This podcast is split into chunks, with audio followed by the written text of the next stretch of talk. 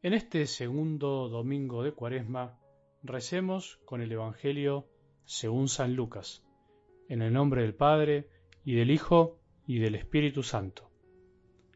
Jesús tomó a Pedro, Juan y Santiago, y subió a la montaña para orar. Mientras oraba, su rostro cambió de aspecto, y sus vestiduras se volvieron de una blancura deslumbrante. Y dos hombres conversaban con él. Eran Moisés y Elías, que aparecían revestidos de gloria y hablaban de la partida de Jesús, que iba a cumplirse en Jerusalén. Pedro y sus compañeros tenían mucho sueño, pero permanecieron despiertos, y vieron la gloria de Jesús y a los dos hombres que estaban con él. Mientras éstos se alejaban, Pedro dijo a Jesús, Maestro, qué bien estamos aquí. Hagamos tres carpas, una para ti, otra para Moisés y otra para Elías. Él no sabía lo que decía. Mientras hablaba, una nube los cubrió con su sombra, y al entrar en ella, los discípulos se llenaron de temor. Desde la nube se oyó entonces una voz que decía, Este es mi Hijo, el elegido, escúchenlo. Y cuando se oyó la voz, Jesús estaba solo. Los discípulos callaron y durante todo ese tiempo no dijeron a nadie lo que habían visto. Palabra del Señor.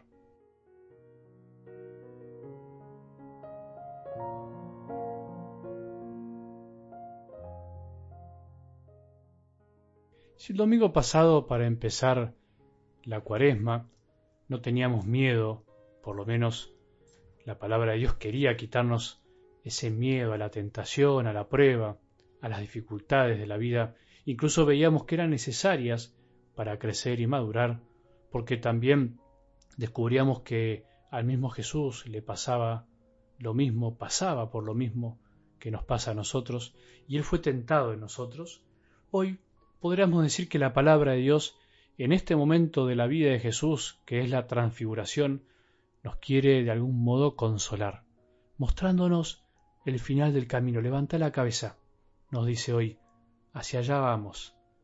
No mires todo el día para abajo, no mires lo difícil que es el desierto y la tentación. Como hizo Jesús con sus discípulos, los llevó al tabor. ¿Te acordás de esta frase de San Agustín? Nuestra vida, mientras dure esta peregrinación, no puede verse libre de tentaciones porque nuestro crecimiento se realiza por medio de la tentación y nadie puede conocerse a sí mismo si no es tentado, y nadie puede ser coronado si no ha vencido, ni puede vencer si no ha luchado, ni puede luchar si carece de enemigo y de tentaciones. Y no es que a nosotros nos gusta el sufrimiento por el sufrimiento mismo, eso es una caricatura del cristianismo. No es que buscamos las dificultades porque nos gusta nada más. No es que solamente vale lo que duele, como algunos dicen, sino que en la cuaresma se nos quiere dar como un baldazo de realidad, diríamos, realismo. Un no querer ocultar la verdad de la vida, una de las grandes verdades de la vida como esta, que para resucitar primero tenemos que morir, para vencer primero hay que luchar, para encontrar hay que buscar, para recibir también hay que pedir, para gozar hay que amar y entregarse. Para amar tenemos que renunciar y al renunciar inevitablemente de algún modo sufrimos, muchas veces en el interior de nuestro corazón.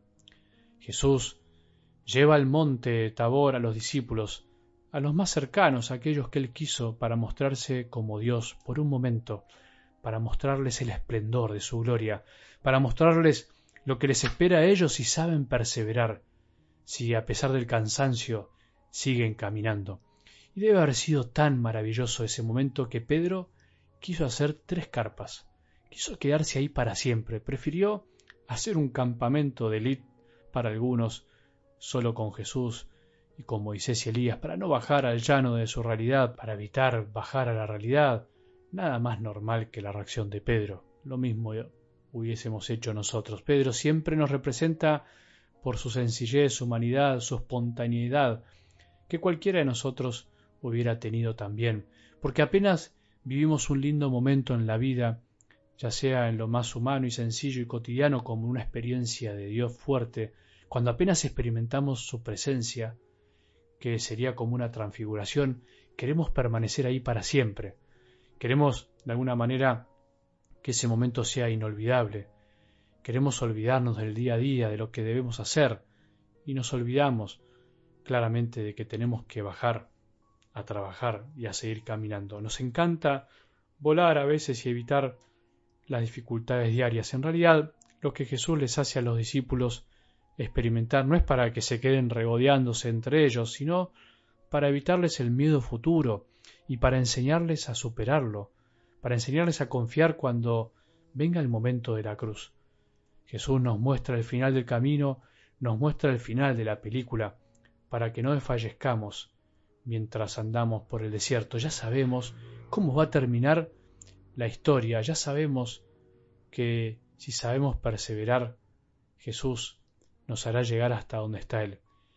En esta vida Él nos da su amor. A veces lo sentimos a cuentagotas, pero mostrándonos que al final la victoria está asegurada si vamos con Él, si no nos alejamos de Él, si luchamos siempre con Él, si somos tentados con Él, también triunfaremos con Él. Esa es nuestra esperanza. Tenemos que escucharlo y aprender a confiar como tuvo que hacerlo Abraham en la primera lectura que escuchamos hoy. Tuvo que confiar, aunque no vio todo, no vio el final del camino completamente, sino que vio una luz que le mostró un poco para poder terminar.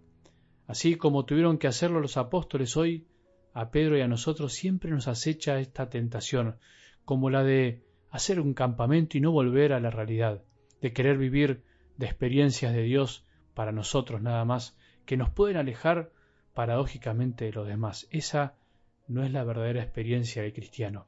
El cristiano es el que reconoce las dos cosas, la cruz y la gloria que vendrá, la experiencia de Jesús pero llevada a lo cotidiano, a lo normal, a la familia, al trabajo, a los hijos, a los amigos. El cristiano en serio es el que no se olvida de lo regalado mientras camina hacia adelante, con obstáculos, sí es verdad, con dolores, con molestias, pero por eso no le escapa la cruz, porque sabe que después vendrá lo mejor. Los cristianos, en serio, son los que aceptan con fe las palabras del Padre de algo del Evangelio de hoy. Este es mi Hijo, el elegido, escúchenlo. Y por eso confiamos en que todo esto es verdad, que todo esto es una invitación a confiar, confiemos.